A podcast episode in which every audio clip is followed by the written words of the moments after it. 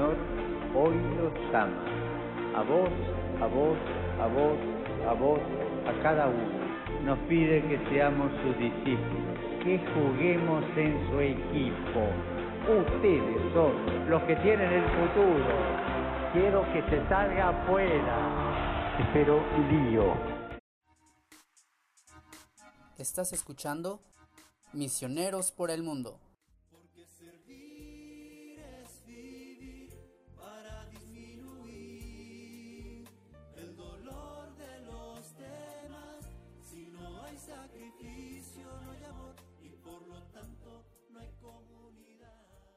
Hola, ¿qué tal amigos de Misioneros por el Mundo? Saludo en los micrófonos Miguel Betancourt y claro, en la vida, en la iglesia, no estamos solos, no me encuentro de manera individual y aislada en este espacio donde promovemos la vocación misionera. Estamos siempre con invitados que comparten esta experiencia. Así, hoy damos la bienvenida al hermano Rodolfo. Escucha, por favor, su nombre completo, su lugar de procedencia y un saludo de su parte. Bienvenido, hermano. ¿Qué tal, hermano Miguel? Soy Rodolfo, estoy para servirles, misionero, servidor de la palabra. Bienvenido. ¿De dónde eres, Rodo? Soy originario de Zacatlán de las Manzanas, Puebla. Estuve de misión, pues igual en esta comunidad religiosa, desde el norte hasta el sur, se podría decir. Ponemos en contexto a nuestros amigos, insistimos, ¿verdad? es promovido por algunos jóvenes señoritas de distintas edades y de distintas partes del país que hemos compartido la experiencia de ir un año o un tiempo más, o menos, ¿verdad? También a experimentar el amor de Dios, predicar la palabra, bajo este carisma de los servidores de la palabra, una congregación mexicana, orgullosamente, que sigue abriendo las puertas a otros más que se sumen. Rodo, cuéntanos cómo es tu historia, cómo fue que Dios llegó a tu vida, te invitó y has querido eh, ser su misionero. Sí, hermano, como comentaba al principio, eh, ya estoy en casa, aquí en Zacatlán, sin embargo, me muestro como un misionero servidor de la palabra. Yo creo que únicamente este, el misionero, pues lo hace como tal, el amar a Dios mismo. No únicamente cuando estuvimos allá en la comunidad religiosa, y en un tiempo determinado de misión, sino de que nuestra misión también continúa aquí en casa. Entonces seguimos siendo misioneros, servidores de la palabra de Dios. Este, y pues sí, realmente yo creo que aquí lo más importante que resalto, pues es ese encuentro que tuve con el Señor en esta misión, en la misión que me incorporó Dios mismo a esta comunidad religiosa, la cual me dejó muchas enseñanzas, o sea, demasiadas. Yo creo que principalmente es el convivir con la gente y es algo que yo resalto mucho. Muchas veces pensamos que el convivir con las personas, el estar con ellos en los cursos bíblicos, en algún retiro, en alguna convivencia fraterna, pues es lo máximo. Sin embargo, si somos minuciosos y analíticos en esa parte, yo creo que con lo que yo me quedo es con la parte de la fe que ellos me transmitían a mí. Yo era el misionero, sin lugar a dudas, yo iba a evangelizar, yo llevaba la palabra de Dios, sin embargo, yo terminaba evangelizado. Y sin lugar a dudas, ya sea por un niño, por un joven o por un adulto. Entonces, bueno, yo es una de las partes que más recalco en la misión, la fe que me transmitieron esas personas en las situaciones en las que se encontraran. Quizá ahorita mencioné en los retiros, en los cursos bíblicos, pero yo creo que también fueron en los momentos de necesidad. Yo creo que mm, también las personas que quizá no, no eran tan acercadas al Señor, sin embargo, la parte del amor que ellos transmitían a su familia, a sus hijos, yo creo que también me la transmitieron a mí. Y yo creo que de esa manera también yo me quedo y yo me enriquezco del Señor. No únicamente de hablar este, esencialmente de los retiros, es, esa parte que también es maravillosa, sino también del testimonio de amor que me dieron las personas, hermano. Claro, vale la pena decir que misionero, raíz, eh, la palabra, el vocablo, significa enviado. Entonces, cuando eh, Dios se fija en los corazones del hombre y los llama para estar cerca de él, después los envía a compartir su mensaje, extendiendo el reino de salvación entre los hombres. Entonces, aquellos misioneros somos aquellos que estamos sido enviados y nos toca en los campos, en las ciudades, en distintas partes compartir con muchísima gente y como dices, Rodo, a veces no es que el misionero es el que sepa más y que va a enseñar, sino uno termina aprendiendo de la fe de, de una de cada comunidad que es muy grande y que el Señor va suscitando en cada corazón humano. Cuéntanos, Rodo, ¿qué, fue, qué ha sido lo mejor de la misión? Eh, ¿O tú te arrepientes acaso de ir a anunciar la palabra de Jesús? Definitivamente no. Fue algo maravilloso, grandioso y totalmente trascendente el que uno haya conocido al Señor y que todavía sigamos conociéndolo. Y primeramente Dios sigamos conociéndolo aún más adelante, así con el transcurrir de los años. Y sí, este, una de las partes que igual yo resalto mucho fue el contacto con los jóvenes. Ese contacto que a mí me exigía más, definitivamente. Yo creo que ellos son más, este, son más de preguntar, más de dudas. Entonces yo creo que eso es lo que al misionero se le exige, el ponerse al corriente en estas partes que ellos tienen ciertamente, pues, como lo digo, dudas acerca de Dios, acerca de su existencia, acerca de muchas que yo creo que es muy importante el darle cierta, cierto enfoque ahora que estamos ya en casa. Nuestra misión continúa y también otra de las partes es el encuentro con los niños, esa dulzura, esa ternura que ellos me transmitían de parte de Dios y que ahora es una dulzura que, sin lugar a dudas, yo creo que todo misionero, ya estando en casa, debe de compartir esa alegría, ese Dios que lo tiene interiormente. Ya decía Evangelii Gaudium en el número 273, el Papa Francisco, que la misión no es una parte de mi vida que puedo quitar, romper, cortar o fragmentar. Mi vida entera es una misión.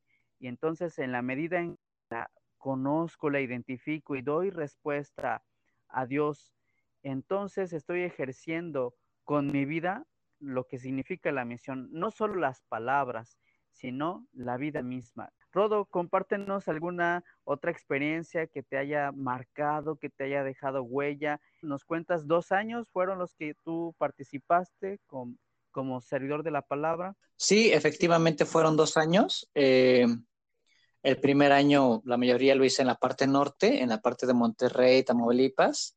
Ya el segundo año fue en el sur, en Yucatán y este, un momento o de algo de lo cual se aprende demasiado. La parte difícil, la parte que más cuesta, es cuando llego al norte, la parte de Tamaulipas, es un área que ciertamente también hay que tener cuidado por la parte de, pues sí, del narcotráfico, todas estas partes que te llegas a encontrar. Y sí, eh, hubo un momento y que me quedo yo también con eso, en el que, bueno, y de rápido lo comento, paso a una casa, ahí el visiteo, ya se lo imaginarán, y pues sale un señor y ya le predico y todo, así con la fuerza del Espíritu Santo y así, bien padre. Y no, pues el señor atento, hicimos la oración perfectamente, se metió y ya me dirijo a la siguiente casa. Una vez que llego a esa casa de una señora, me dice, no, pues vengan hermanos, los que andábamos en el visiteo, y me dicen, ¿ya pasaron a esa casa? Y que le digo, sí, pasé yo. Y dice, ah, hermano, es que creo que en esa casa hacen la cocaína. Y yo dije, ahora, ¿cómo es posible, no? Y no, pues es que sí. sí, y yo dije, no, pues la verdad estuvo impactante, ¿no? Porque realmente la persona se dispuso, sí, como que medio se reía algo, ¿no?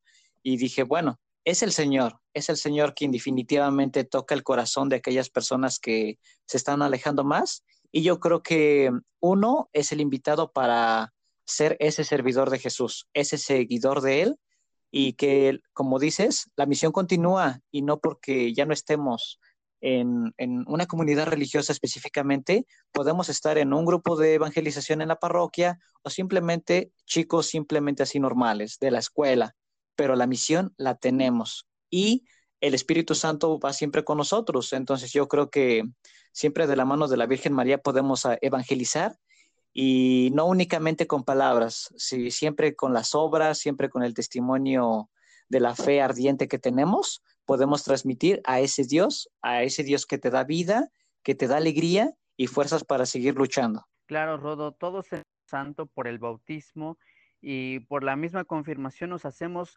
corresponsables de la misión de la iglesia. Entonces, decimos en este podcast eh, que la misión no, no excluye los laicos, no es eh, solo para sacerdotes y religiosas, todos, para todos, cada uno está llamado a ser un misionero por el mundo, ahí donde se encuentra, desde su ocupación, desde su estado de vida, desde la edad que tenga, desde sus circunstancias, está llamado a ser misionero, a dar el amor que de Dios ha recibido. Entonces, queridos amigos, estén atentos a esa invitación que Dios susurra en su existencia para que sean y seamos todos instrumentos de salvación. ¿Todo alguna invitación, mensaje que quisieras decir a nuestra comunidad que escucha atentamente eh, eh, cada episodio de Misioneros por el Mundo? Algunos jóvenes que se preguntan inquietamente si es que Dios les llama. ¿Qué dice un misionero a otros llamarles a que sostengan, a que se atrevan a dar un sí generoso? Bueno, directamente le digo a la persona, al joven que me esté escuchando, no te desanimes, ve hacia adelante. Yo sé que muchas veces podemos tener errores en la vida, podemos ir hacia atrás pensando que ya no vale nada la pena, eh, muchas cosas se llegan a presentar a lo largo de nuestra existencia. No te desanimes, el Señor está contigo. Ve con Él, confía, también espera, o sea, sé paciente en el Señor. Ah, muchas veces vemos que los demás y que hacen la maldad prosperan y todo. No, o sea, definitivamente yo creo que tú estás invitado a ser santo.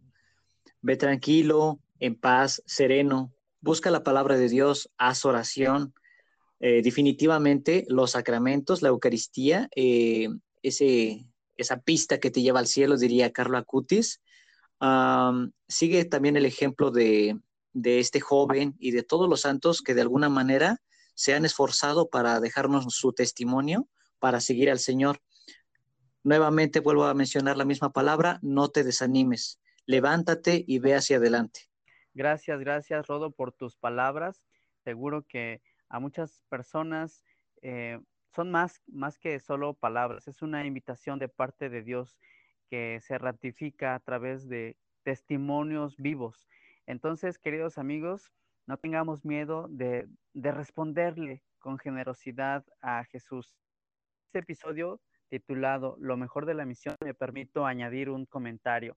Lo mejor de la misión es que es una obra divina, es que el Señor es el que nos sostiene, el que nos mira, nos elige, nos envía y nos acompaña. Tendrán pruebas, pero el Señor es el que sostiene su obra. Y como se dice también, el misionero no sabe siempre a dónde va, pero tiene la certeza de con quién va. Va con Jesús, va con Dios. Entonces, esto es lo mejor de la misión, estar en manos de Dios y así poner en sus manos también a todos los seres humanos con los que uno tiene contacto en él. Pues llegamos al final de este podcast. Rodo, ¿algún saludo final? Pues simplemente a todos mis hermanos que han sido misioneros, pues sigan echando muchas ganas, siempre entusiastas, siempre con el ánimo al 100% y por supuesto que sí, al público en general, al joven que llegue a escuchar este audio, pues anímate, no te vas a arrepentir de seguir al Señor. Si quizás no es en una comunidad religiosa, pero sí en tu casa, sí en tu ambiente, sí en tu escuela. Ahí puedes evangelizar. Gracias, Rodo.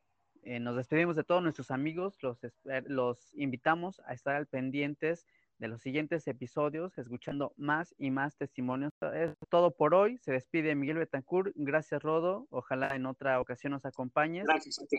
Y saludos a todos misioneros por el mundo. Hasta la próxima.